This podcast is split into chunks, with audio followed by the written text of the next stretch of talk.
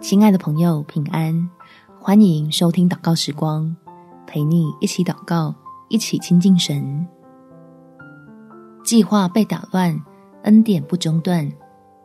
在诗篇第一篇第三节，他要像一棵树栽在溪水旁，按时候结果子，叶子也不枯干。凡他所做的，尽都顺利。亲爱的朋友，当计划遭遇到麻烦，让我们用祷告来到最有办法的天父面前，帮助自己的心临危不乱。相信这位不误事的神会用他高过于人的智慧，成就更美好的事。我们一起来祷告。天父，我知道情况越是紧急，越需要花时间让自己安静在你面前，思想你慈爱的话语。以及信实的应许，好得着胜过困难的智慧，领受凡事都能的力量，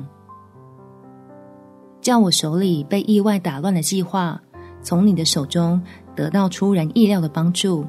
我也愿意将其中的过程、标准，甚至目标都交托给你，因为你要成就的，绝对比我预期的宽广，是按照你慷慨赐福的心意。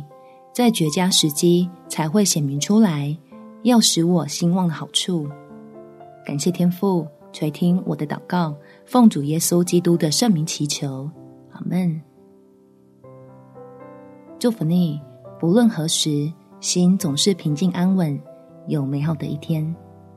每天早上三分钟，陪你用祷告来到天父面前，让自己福杯满溢。